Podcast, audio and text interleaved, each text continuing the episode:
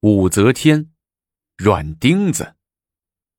哎，这才是团团圆圆的喝酒，来喝。李治率先端起杯子，率先来个一口闷。其他的几个表弟连同无忌的妻子纷纷举杯干杯。武则天端起杯子站起来，看着长孙无忌说：“这第一杯酒，本宫先敬长孙太尉。”太尉深受先帝顾命之重任，悉心奉国，鞠躬尽瘁，公而忘私。我大唐永徽年间，方有中兴之业，治治之美。本宫最佩服的就是无忌太尉。来，请太尉干此一杯。武则天这高帽一戴，长孙无忌也不好说什么，只得伸手接过这一杯酒，一饮而尽。李治一看，也过来给长孙无忌敬酒。长孙爱卿啊，朕的这一摊子多亏有你的操持，朕亦敬你一杯。说完，双手端着酒杯呈给长孙无忌。慌的长孙无忌急忙离座，跪在地上，双手来接酒杯。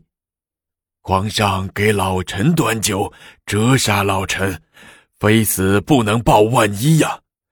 老臣喝下这杯酒，望皇上能体察臣之忠诚，平日悉心规谏之余也。说完，长孙无忌端起杯子一干而尽。听了这话，李治也不禁有些感动，伸着大拇指对武则天说：“忠臣，忠臣，来喝酒。”李治就知道喝酒，和长孙无忌喝。又转过来和武则天喝，武则天能跟他喝吗？武则天那个心焦啊，频频向李治使眼神。李治这才明白过来，只得仗着酒盖云遮月，硬起头皮对长孙无忌说：“哎，长孙爱卿啊，朕想跟你说个事儿。啊，什么事儿啊？皇上，您说吧。”长孙无忌装不懂。李治挠了挠头皮，才说：“这常言说得好啊，不孝有三，无后为大。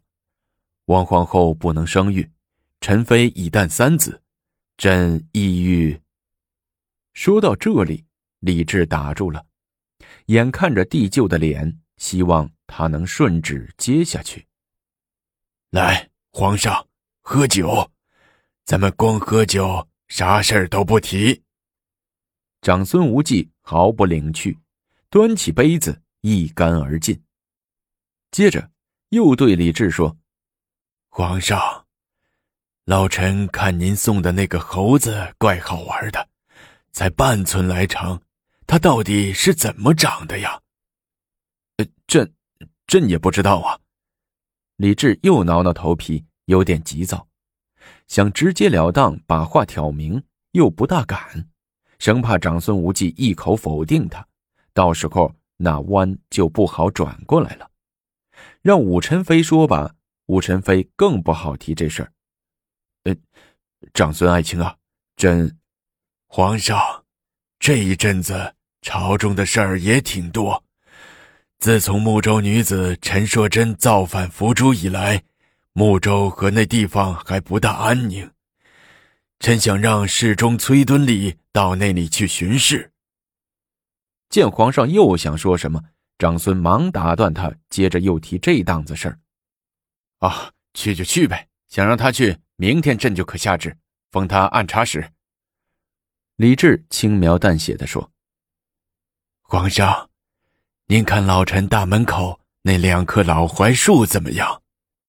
哦，怪大怪粗的。”老百姓都说，槐树老了能成精，不知道是不是真的？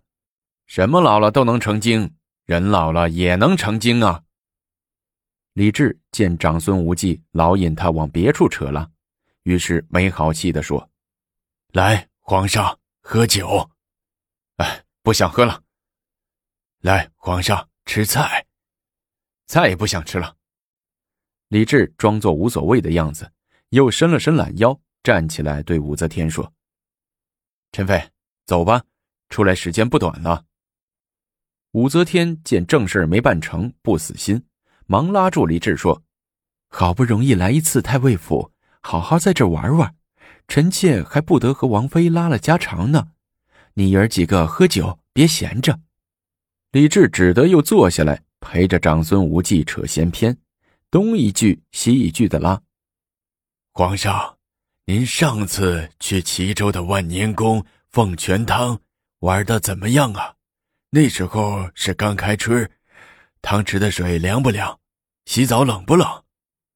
啊，玩的不错，汤池的水也挺热的，地下的热矿水，冒出来咕嘟咕嘟的，四圈都是热气，洗澡根本不冷。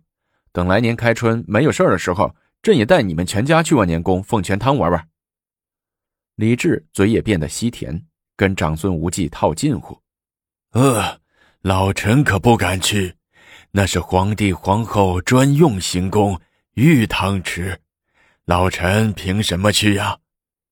长孙无忌真是个面团团，根本不接收李治的好话，顺带还稍微讽刺武宸妃一下，话音里好像说：“你武宸妃又不是皇后，凭什么去凤泉汤洗澡？”长孙太尉，武则天问：“我那个大侄子武为良。”在您的太尉府干的怎么样啊？哦，还行，就是年轻点办事儿有点毛躁。太尉，你还得多费点心，让他多干点实事多锻炼锻炼。他有什么不周到的，您该教训的教训，该揍的揍，可别因为是我的侄儿就对他客气啊！啊，不会，不会。长孙无忌笑着说。我会好好的管教他的，这一点请武宸妃放心。盛宴还在摆下去，越摆越没趣儿。高宗李治和武则天虽然表面上装的若无其事，和长孙无忌一家套近乎，无奈长孙无忌置若罔闻，就是不买账。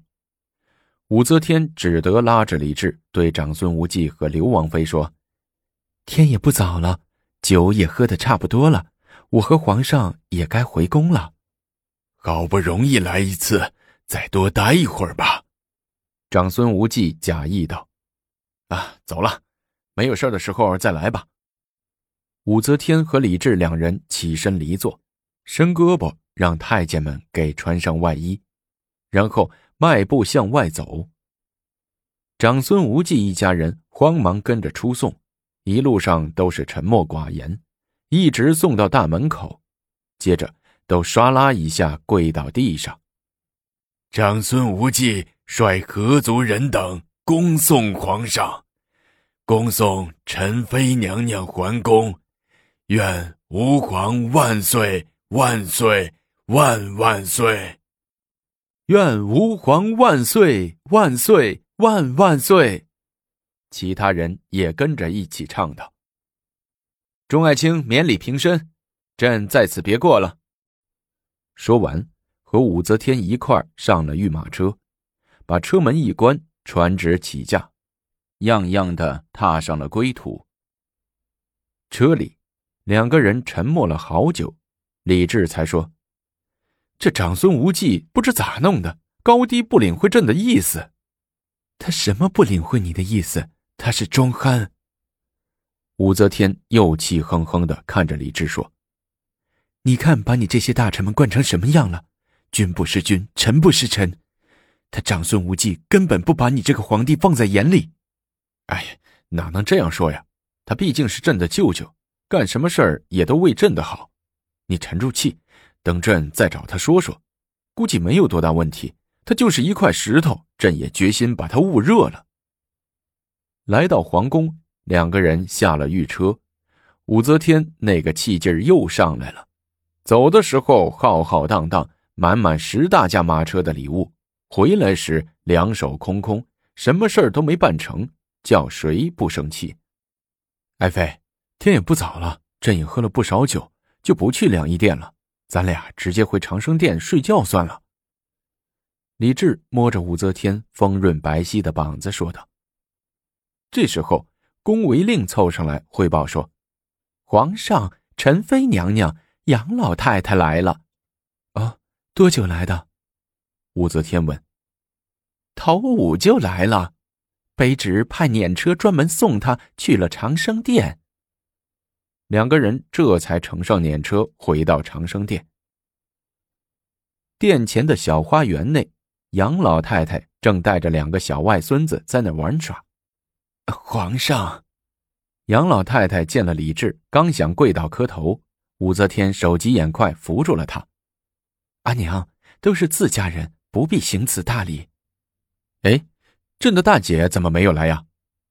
李治四处看看，问道。朕的大姐指的是武则天的大姐，早年嫁给贺兰月时的贺兰氏。李治和她很能合得来，常常倾心交流，因此才有这一问。哦，她过两天才来。杨老太太回答，又问。你两个去太尉那里，事情说的怎么样了呀？嗨，别提了。李治摆摆手，走到店里再说。到了店里，杨老太太简单的听了一下李治讲述事情的经过，对武则天说：“你爹活着的时候啊，和长孙无忌关系挺好的，还一块儿在羽林军中共过事。”他不会太没有人情味儿吧？他仗着自己是太尉，哪里把我们娘俩放在眼里呀？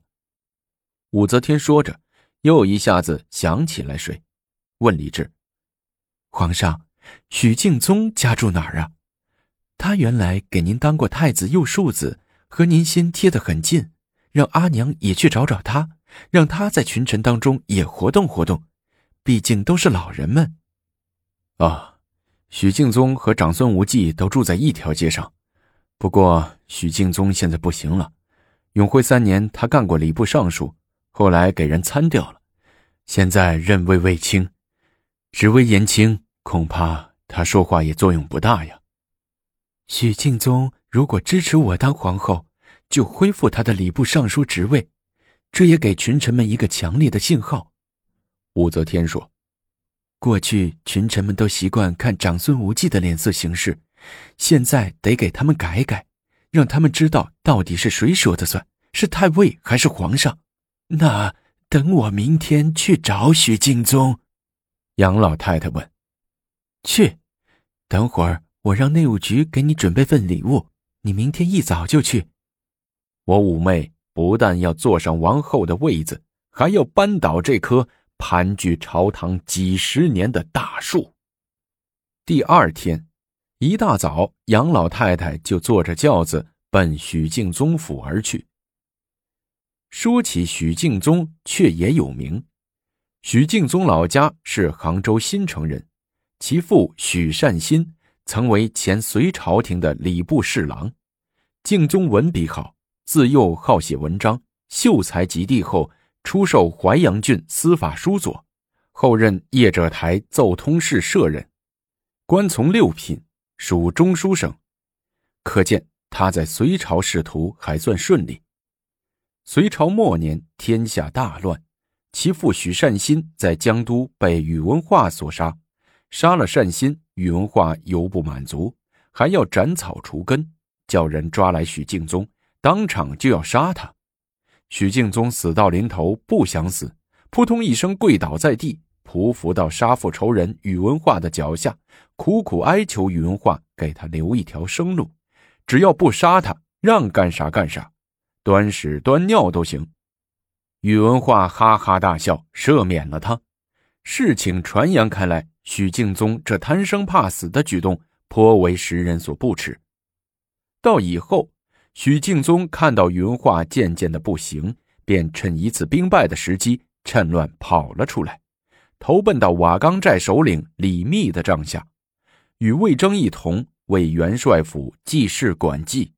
后来，李唐兴起，李世民为了剿灭群雄，统一天下，高瞻远瞩，到处寻找能人，于是许敬宗以文才被招补为奉府学士。其后一帆风顺，至李唐王朝建立时，许敬宗作为功臣，获选为十八学士之一，与杜如晦、房玄龄、于志宁、于世南等知名人士并列，享尽了人生的风光。不知道杨老太太出马，他们所说的许敬宗是否能成为助媚娘登上皇后宝座的关键力量？我们下集拭目以待。